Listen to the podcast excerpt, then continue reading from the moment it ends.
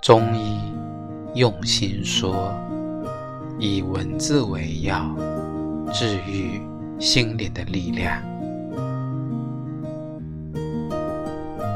有人说，荷尔蒙决定一见钟情，多巴胺决定天长地久，肾上腺决定出不出手，自尊心决定谁先开口，最后寿命和现实决定谁先离开谁，先走。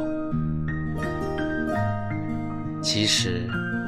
世间的感情，莫过于两种：一种是相濡以沫，却酝酿到白头；另一种是相忘于江湖，却怀念到哭泣。